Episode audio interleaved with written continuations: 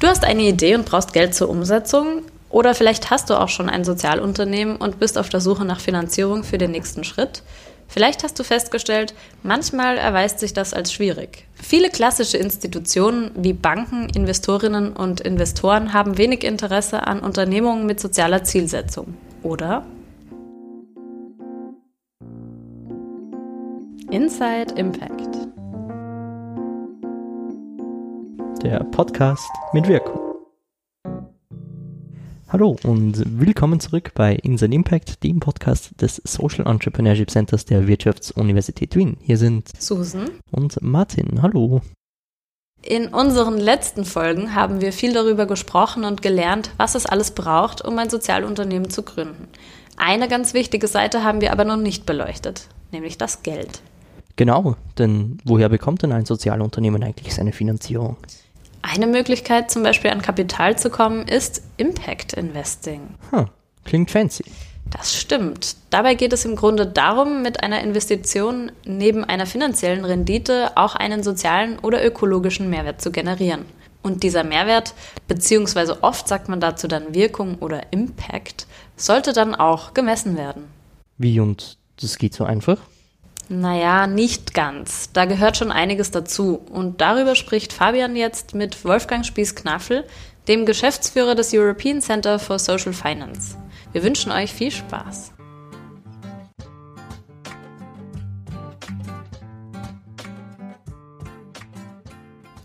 Hallo und willkommen auch von mir. Ich freue mich, ich sitze hier mit Wolfgang Spieß-Knaffel. Vielen Dank für die Zeit. Darf ich dich zum Anfang gleich mal einladen, dass du dich kurz vorstellst? Ja, danke für die Einladung. Ähm, ist auch schön hier zu sein. Also mein Name ist Wolfgang Spieß-Knaffel. Ich habe in Wien Maschinenbau studiert, war eine Zeit lang bei einer Investmentbank in Frankfurt und habe 2009 angefangen, meine Doktorarbeit zur Finanzierung von Sozialunternehmen zu schreiben. Das war damals ein relativ nischiges Thema und bin jetzt aber die letzten zehn Jahre auch bei dem Thema geblieben, war dann drei Jahre an der TU München, war dann vier Jahre an der Zeppelin-Universität und bin seit drei Jahren wieder in Wien und wir haben jetzt letztes Jahr das European Center for Social Finance gegründet und machen da alle möglichen Themen rund um die Kombination von Finanzierung und Impact. Und eines der ganz großen Themen, die wir momentan arbeiten, ist das Management einer Technical Assistance Facility für die Europäische Kommission, indem wir mit Intermediären, also Fonds, Banken, Crowdfunding-Plattformen, Kreditfonds, Equity-Fonds von Irland, Portugal ähm, bis hin zur Türkei daran arbeiten, wie sie ähm, ihre Produkte ausbauen und aufbauen können. Okay, sehr spannend. Da waren jetzt schon ganz viele Fremdworte und, und Details dabei. Machen wir vielleicht den Schritt zurück. Beim Impact Investing, darum geht es ja ganz grob heute, geht es ja eigentlich um, wie du gesagt hast, die Finanzierung von sozialen Unternehmen. Wenn wir am Anfang anfangen, was gibt es denn da für Geschäftsmodelle? Was gilt denn da für ein Impact Investing als soziales Unternehmen? Ist ja interessant. In der Regel ist es immer so, dass viele Leute sagen, puh, Impact Investing, das ist ja wirklich nichts für mich. Weil sie sagen, das sind dann irgendwelche komische Investmentstrukturen und dabei bin ich ganz normal und ganz zufrieden mit dem, was ich eigentlich so mache. Es gibt, und das überrascht dann viele, es gibt eigentlich für jeden irgendeine Art von Finanzierung, die er oder sie auch gut finden wird. Und vielleicht darf ich einen Schritt zurückgehen und über die Geschäftsmodelle anfangen zu sprechen. Und es gibt ja wirklich im, bei Sozialunternehmen und auch bei Sozialsektororganisationen äh, quasi alle möglichen Formen. Es gibt Genossenschaften, die jetzt quasi in Österreich, Deutschland weniger verbreitet sind, aber die man sehr oft in Italien, Belgien, Frankreich finden kann, die in der Regel ein mitgliederbasiertes Finanzierungsmodell haben. Das heißt, ich habe letztens zum Beispiel einen Supermarkt in Brüssel besucht, der ungefähr 1000 Genossenschaftsmitglieder hat, die alle einen Teil der Finanzierung übernommen haben und da auch wöchentlich mitarbeiten. Es gibt dann quasi bei uns mehr die ähm, die Vereine, aber auch GmbHs, die oft auch nicht Genossenschaftsmodelle, aber kommerzielle Geschäftsmodelle entwickelt haben. Es gibt dann auch ganz klassische Organisationen, die aus dem Sozialsektor kommen und eher staatliche Aufträge haben. Also so die klassische Arbeitsmarktintegration ist in der Regel etwas, was vom Staat ähm, zum wesentlichen Teil finanziert wird. Da gibt es dann weniger philanthropische Mittel dafür. Das heißt, auf dem Spektrum können sich unsere Hörer hoffentlich alle irgendwo einordnen zumindest bis zu einem gewissen Grad. Die Geschäftsmodelle oder die Organisationen spielen eine wesentliche Rolle, wenn es um die Finanzierung geht. Im Kontext Impact Investing, wie kommt das jetzt zusammen? Wo ist da die Brücke? Das ist aber das Spannende, es gibt quasi für jede Organisation eine eigene Finanzierungsform. Ich verwende ganz gerne den Begriff Social Finance, der ein wenig weiter gefasst ist als das Begriff Impact Investing. Impact Investing ist im Wesentlichen der Bereich der Finanzierung, der Rendite und Rückzahlung miteinander verbindet.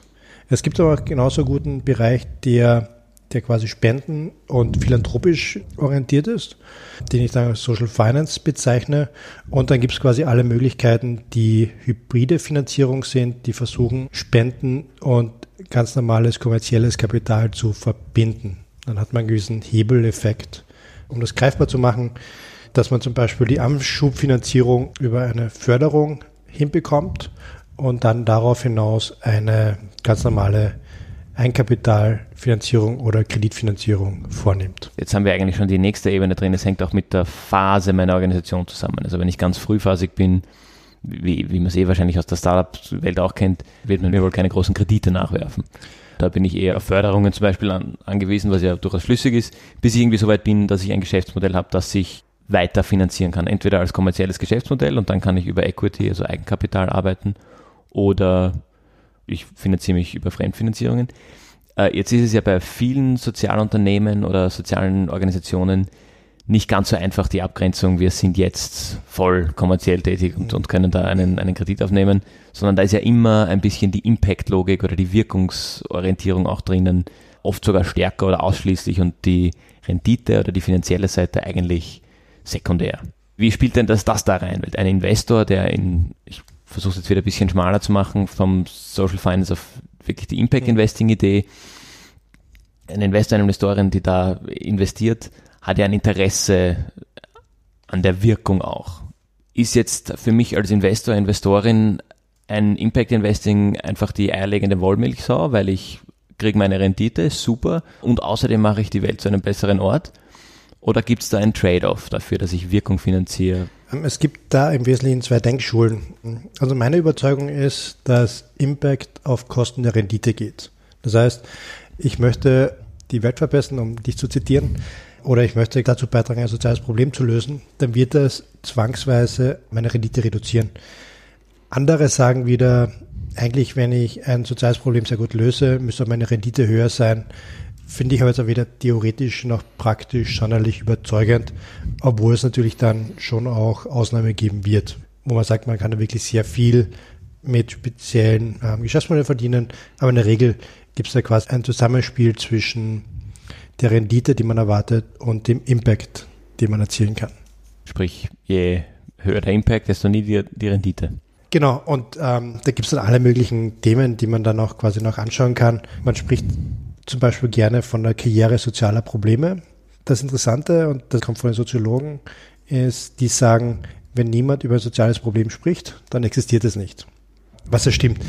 Zum Beispiel vor 100 Jahren war der brasilianische Regenwald kein Thema. Es hat irgendwie angefangen, was ich, 70er Jahren. HIV war quasi auch den ersten zehn Jahre kein Thema, bis dann die ersten prominenten Todesfälle kamen. Und da gibt es quasi immer so Verläufe von sozialen Problemen. In der Regel gibt es dann am Anfang eher Aktivisten, so Greenpeace, die das thematisieren, die, darüber sprechen. Dann gibt es quasi die ersten Unternehmer, die versuchen, Geschäftsmodelle zu entwickeln oder tragfähige Modelle zu entwickeln, um sowas dann auch längerfristig abdecken zu können. Und am Ende gibt es dann das Krankenhaus als Beispiel, das ja schon vor 500 Jahren etabliert wurde, was heute sehr stabile Finanzierungsformen hat. Würde das dann nicht heißen, dass die Aufgabe von sozialen Organisationen eigentlich ist, ein Problem zu entdecken oder aufzunehmen und hinzuführen zur institutionalisierten Lösung, die dann im Falle des Krankenhauses zumindest in Österreich vom Staat getragen wird? Ja, es gibt die schöne normative Diskussion, ob so Sozialsektororganisationen dann aufhören sollen zu existieren, wenn das soziale Problem gelöst wurde. Ich kenne nur kein einziges soziales Problem, das wirklich gelöst wurde. Da müsste ich lügen, wenn er sagen würde, jemand hat es geschafft, wirklich ein Problem dauerhaft aus der Welt zu schaffen. Also die normative Diskussion sollte natürlich schon sein, ja, das Unternehmen kann dann aufhören zu existieren, wenn das Problem gelöst wurde. Es gibt quasi dann zwei unterschiedliche Denkansätze. Die einen sagen, das ist quasi sehr deutsch, wo man sagt, ein Problem kann nur dann gelöst werden, wenn der Staat es dauerhaft übernimmt, quasi so die Regelfinanzierung Was mich dabei oft ein wenig überrascht ist, naja, wieso kann es nicht quasi die Zivilgesellschaft andere als der Staat dauerhaft übernehmen und wieso muss quasi ein Problem dann immer dauerhaft in staatliche Strukturen überführt werden. Was natürlich immer der Wunsch der Institutionen ist, weil die staatliche Finanzierung eben die attraktivste ist. Das ist verlässlich, das ist skalierbar und mit dem kann man auch gut arbeiten. Also in der Regel sind das sehr stabile Finanzierungsformen, mit denen man auch sein Geschäftsmodell aufbauen kann. Staatliche Finanzierungsformen. Genau. Ja. Aber da kommen wir wieder quasi zum Impact Investing. Das Schöne ist ja, und, und ich glaube auch viele deiner Hörer, die sind ja auch sehr unternehmerisch. Und Impact Investing ermöglicht ihnen einen Raum unternehmerischen und flexiblen Kapitals. Ich kann kurz erzählen, ich war vor drei Wochen auf den Azoren und wir hatten darüber gesprochen, da ging es um einen Kreditfonds für lokale Sozialsektororganisationen. Und was die in der Regel benötigen, ist, die brauchen einfach 150, 200.000 Euro, um irgendwas zu machen. Das würde ihnen vollkommen ausreichen. Und das, das Geld haben sie nicht, weil die aktuellen Förderstrukturen und, und Geschäftsmodelle sind entweder zu wenig tragfähig oder die Projektfinanzierung ermöglicht ihnen nicht, die Gelder für andere Projekte zu verwenden.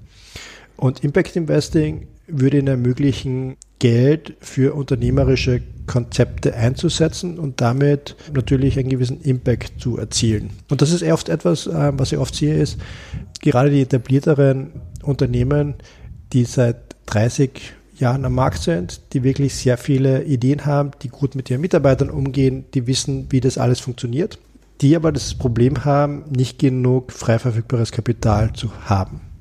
Und Impact Investing ist quasi eine Möglichkeit, das zu ermöglichen und damit auch ihr unternehmerisches Potenzial, das unternehmerische Potenzial einer Hörer entsprechend ausbauen zu können. Das heißt, als sozialunternehmerisch tätige Organisation brauche ich Geldgeber, Investoren, Investorinnen, die bereit sind, dieses unternehmerische Risiko mit einem potenziellen sozialen Mehrwert auch irgendwo zu tragen. Genau. Wer sind denn solche Kapitalgeber? Es gibt eine ziemlich breite Palette von Institutionen, die Kapital bereitstellen. Es gibt sowas, was man Social Venture Capital Fonds, Venture Philanthropy Fonds nennt, die Sozialunternehmen mit Eigenkapital finanzieren. In München zum Beispiel Bon Venture oder früher der Social Venture Capital Fonds, der Zanander. Es gibt auch in Österreich jetzt erste Bestrebungen, Fonds aufzubauen. Ich weiß nicht, inwiefern das schon öffentlich ist, deswegen sage ich jetzt nichts dazu. Aber da gibt es quasi immer mehr Fonds, immer mehr Institutionen, die Kapital gesammelt haben, um ausschließlich in die Sozialunternehmen zu investieren. Dann gibt es zum Beispiel in Österreich von der Erste Bank eine recht große und auch erfolgreiche Social Banking Einheit, die auch Garantien vom Europäischen Investitionsfonds bekommen haben, die in Österreich Sozialunternehmen finanzieren. Das kann man übrigens auch auf der Website des European Investment Funds nachlesen, wer es bekommen hat. Das ist auch alles öffentlich und transparent. Die Bank Austria äh, macht jetzt Social Impact Banking. Quasi es gibt Fonds, es gibt Banken. Als Unternehmer hat man natürlich immer die Vorstellung oder die Präferenz, keine persönlichen Haftungen zu übernehmen. Da macht man etwas Soziales und dann will die Bank auch noch, dass ich für die 50.000 Euro oder 100.000 Euro eine persönliche Haftung übernehme. Das Gute ist, dass gerade bei den Sozialkrediten oder Wirkungskrediten, wie du sie vorher genannt hast, es keine persönliche Haftung geben sollte. Im Ausnahmefall ist natürlich schon alles möglich, aber in der Regel ist das für den Unternehmer eine sehr attraktive Variante. So, das heißt, wir haben Fonds, wir haben Banken, es gibt dann auch Crowdfunding-Plattformen. In Europa zu den großen gehört auf jeden Fall die Bolsa Social in Madrid. Ähm, es gibt in Frankreich, in Paris Lita. Es gibt in Amsterdam eine Plattform, die heißt One Planet, glaube ich. Sollte man relativ schnell finden, die dann auch Sozialunternehmen finanziert. Dann gibt es alle möglichen Business Angels, also Privatpersonen, die in der Regel Unternehmer sind und sagen, okay, ich möchte dann quasi in Unternehmen auf Ad-Hoc-Basis investieren. Und dann gibt es auch alle möglichen Formen der Inkubatoren, Investment Readiness Programme, zum Beispiel Impact Hub in Wien macht einiges dazu oder auch ihr in der Academy, wo man Unternehmen die Produkte nahe bringt und ihnen auch hilft, am Geschäftsplan zu arbeiten, am Geschäftsmodell zu feilen und sich darauf einzustellen, wie man solche Finanzierungen auch bekommen kann. Das heißt, wir haben eigentlich jetzt gehört, es gibt verschiedene Geschäftsmodelle und Organisationen, die das bekommen. Es gibt verschiedene Kapitalgeber, die irgendwie Geld zur Verfügung stellen und es gibt so quasi in der Mitte irgendwo äh, oder auf dem Weg dorthin Organisationen, die dabei unterstützen, Unternehmen und Geschäftsmodelle dorthin zu bringen, dass sie dieses Geld bekommen. Jetzt vielleicht noch abschließend ein Thema, weil es immer wieder mitschwingt, eben Impact. Was heißt jetzt Impact? Wie wird dieser Impact in einem Impact Investment festgemacht? Ich unterrichte das Thema auch in Witten. Also ich mache in Witten ein, ein Seminar zu Social Entrepreneurship. Und da ging es auch um die Frage, also hm, denn das eigentlich so ganz genau? Es gibt quasi zwei Ansätze. Ähm, vielleicht darf ich beide kurz bringen.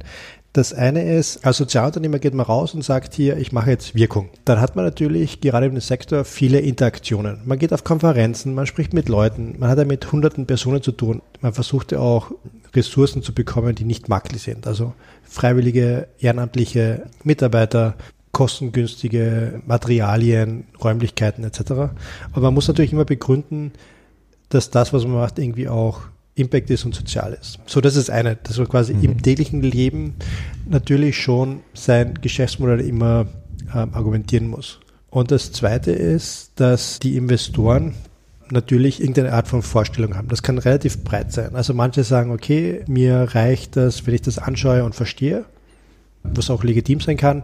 Andere haben dann schon durchaus stringentere Vorstellungen, wo sie sagen, okay, äh, wir möchten ein Impact Assessment mit Methode haben, wir möchten eine Theory of Change haben, wir möchten ganz genau verstehen, also sie sollen einen Social Reporting Standard ausfüllen oder quasi einreichen und die das auch relativ datengetrieben machen. Und das Gute ist aber, auch wenn das ein Markt ist, der relativ viel Kapital bekommen hat und quasi auch weiterhin Kapital bekommen wird und auch die nächsten Jahre wachsen wird, ist, dass es hier relativ wenig Vertrauensmissbrauch gab. Es gab quasi keine großen Skandale, also mir ist keiner bewusst. Die Leute sind da alle sehr integer, alle sehr vertrauenswürdig.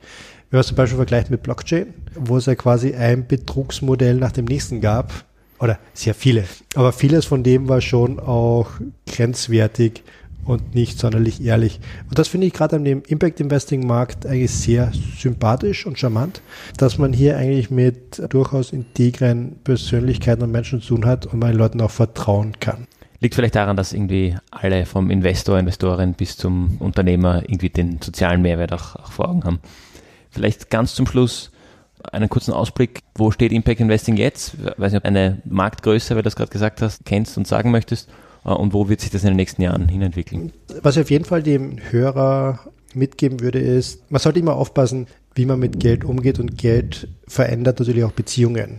Wenn man jetzt quasi eine ganz traditionelle Organisation leitet, dann kann es natürlich oft bedeuten, wenn man auf einmal einen Investor hat, der dann eine gewisse Renditevorstellung hat, dann kann es natürlich auch den Charakter der Organisation ändern. Das ist etwas, das war jetzt zwar nicht die Frage zum Ausblick, aber das wollte ich unbedingt, das habe ich quasi auch noch aufnotiert, dass ich das quasi noch gerne ähm, anbringen würde wollen.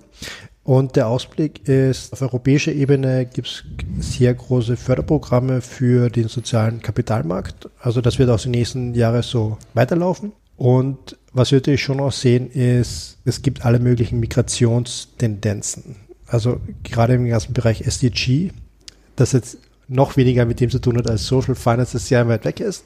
Aber alle größeren Unternehmen haben sich irgendwie auf die Fahne geschrieben, wer verbindet. Sustainable Development Goals, wir machen Impact und wir machen dann auch ähm, mehr in diesem Bereich. Und quasi gerade die Migrationstendenzen in andere Bereiche, die Abstrahlungseffekte, das ist schon durchaus beträchtlich. Das heißt, ich traue mich sagen, als Organisation jetzt in Impact Investing einzusteigen, ist wahrscheinlich eine gute Idee, weil es, es wächst und wird noch üblicher und, und ja, ja, also sich da zu vertiefen, ist sicher kein Fehler. Und natürlich sind auch die gewisse Denkweisen auch durchaus praktikabel. Zum Beispiel das Thema Impact Assessment, Impact Measurement hilft einer Organisation natürlich auch, seine eigenen Ziele nachzuschärfen, ähm, besser zu verstehen, welche Richtung es geht. Also eine gewisse Accountability oder, oder Nachhalten von dem, was man eigentlich macht, das ist natürlich schon etwas, was sinnvoll ist, auch wenn man jetzt keine Finanzierung damit verbindet. Wolfgang, vielen Dank für deine Zeit. War sehr Gerne. spannend. Da wäre noch viel mehr drin, über das man reden könnte und äh, vielleicht werden wir das auch eines Tages tun. Bis zum nächsten Mal.